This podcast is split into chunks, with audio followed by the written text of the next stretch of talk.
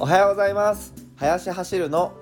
第2子生まれるまでカウントダウンラジオスタートです。残り77日よ。はいおはようございます。今日もあの視聴していただいている皆さんありがとうございます。いやー残り77日えっと11週間となりました。このラジオではえっと林走るの第2子が生まれるまでをえっとこんな感じでカウントダウンしていくラジオとなっております。まあ育児ネタとかうんそんな感じの話をします。ちょっと雑談なんですけど今日ですねもうね大失態を犯したんですよね。さっきまで保育園にあの送りに行ってたんですけど朝ねだいたい8時半ぐらいかな。うん送りに行って今収録帰ってきて収録してるんですけどね。あのうちね結構保育園近いんですよ。そう結構近くて。まあ歩いて行ける距離なんですよね。でもうちの娘がねあの車が大好きでもう車車ブンブンとかって言うとあのね結構ダダこねたりするのでよしじゃあお前今日は一緒に車で行くかとかって言ってほんなら「やったーやったー」ってね言うんであの車にね乗せていったんですよ。でなんとですね僕そのままね歩いて帰ってきてしまって ナチュラルに。そうほんとねこういうの多くてなんかこう財布忘れたりとか鍵なくしたりとかねなんかねほんと多くてついに車を忘れるっていうね。いや僕ねもう帰ってきてもう普通に車で行って歩いて帰ってきてまあいつも歩いてねあの行き帰りしてるからもうねそれがね染みついてたのかも。う車で行ってもう何もその車で来たことみじんも思い出さずに家に着いて「俺今日車ないやん」とかって思ってああってなって。まあねそんなあのちょっと注意欠陥気味の林走るです。はい。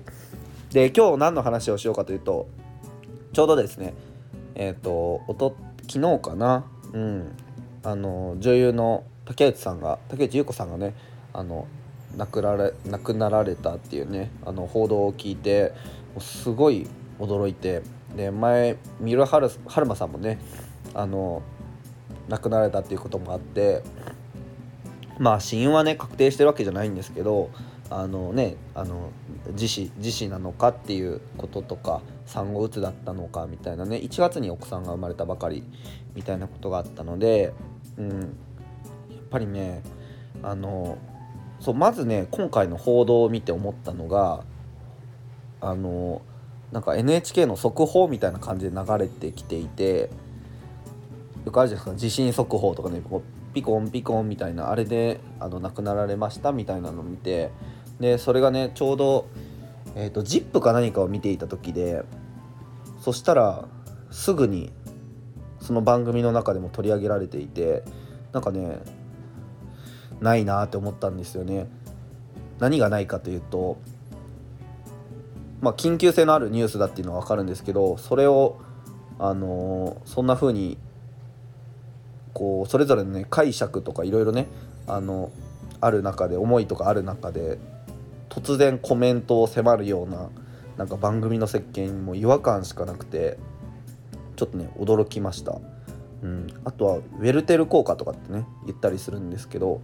あの有名人のあのそういった、うん、自ら命を絶ってしまったとかなんかそういったニュースっていうのはあの軽々しく、えっと、マスメディアとかで報道しない方がいいんですよね。やっぱりそういったあの同じ境遇にある方とかあのその人のこうファンだったりとかね模倣自殺っていうのが増えるんですよね。うん、こういうのウェルテル効果って言うんですね。はい、なのでまあ必ずその相談先とかなんかそういったものをセットであの行動する際には必ずやるとかですね。なんかそういうのがまああのガイドラインがね決められてるんですけど一切守られてなかったですね。はい。まあそれはちょっと本題ではないんですがまああの本当にうんまあ、悲しい出来事だなと思ってねご冥福をお祈りしたいと思います。うん、で結構ツイッターのトレンドとかでも産後うつみたいな話があったのでちょっとそっちの話をしたいなと思っていてあの前もあの産後うつは前だみたいなツイートで炎上してる議員さんか何かがいていやそうじゃないよみたいなね話をちょうどしてたんですけど産後うつはねありますね。うん。で実際僕も1人目生まれた時にやっぱり奥さんがね一番大変なんですよね。出産っていうのはこう自分の胎盤とかもねいろんなものがこうブワーって出出てもうなんだろう内臓が摘出されてる状態もう大怪我ですよね言ったら。ほんで入院期間1週間とかですぐね退院してみたいな。臓器摘出で1週間で退院ってもうやばいっすよね。うん。まあというような感じで産後1ヶ月っていうのはもう怪我人なんですよね。じゅもう怪我人が家に帰ってくるみたいな1週間で。しかも臓器摘出の大怪我。でしかも、えっと、新生児が一緒にね帰ってきて3時間おきに起きて授乳するみたいな日々を送るわけですよ。うん、であのお父さんのねサポートっていうのもだから必ず必要になってくる。だから産休育休っていう制度も男女ともにまあ整備されてるというような、まあ、社会状況なわけですよね。でねこのね産後うつはね絶対ねもうねなるななるなって思いましたね。本当に。もうこんなに大変だったらもうそりゃうつなるわってね実際1人目経験して思いましたね。で何何があれかっていうとね確かに赤ちゃん可愛いんですけどやっぱりね睡眠不足が半端ないですよね。3時間おきに授乳するしないといけないってもうだからもう授乳で1日終わるみたいな感じですよほぼ。ねえ。夜中の12時に授乳してでも授乳もね多分なんやかんやしてたらこう30分とかねかかったりとかまた寝るまで時間かかったりとかね。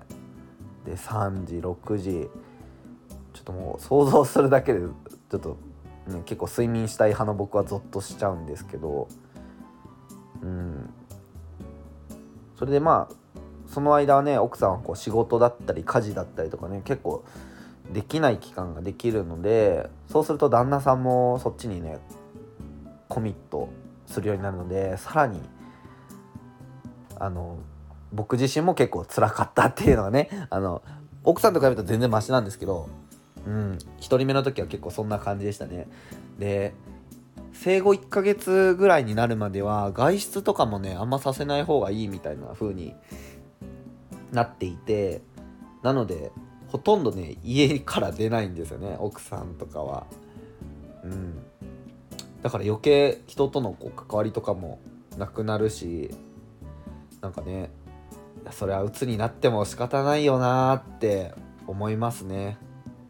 なんかこうちょっとこの放送着地点がわからないんですけどまあ産後うつはありますっていう感じで甘えでは全くないんですよね。でなのでこの放送を聞いてる、まあ、男の方はもう是非ねあのそういった奥さんがあの出産した後は産休育休ね取ってもらってでフランスとかはねもう産休がほぼ義務化されたのかな。あの旦那さんはね子供が生まれたらこう1週間休みましょうみたいなねあの話が出てますよね。素晴らしいですよね。はい。というような感じで優しくね妊婦さんには接していけたらと思います。というわけで配信走るの第2週生まれまでカウントダウンラジオ残り77日でした。ではまた。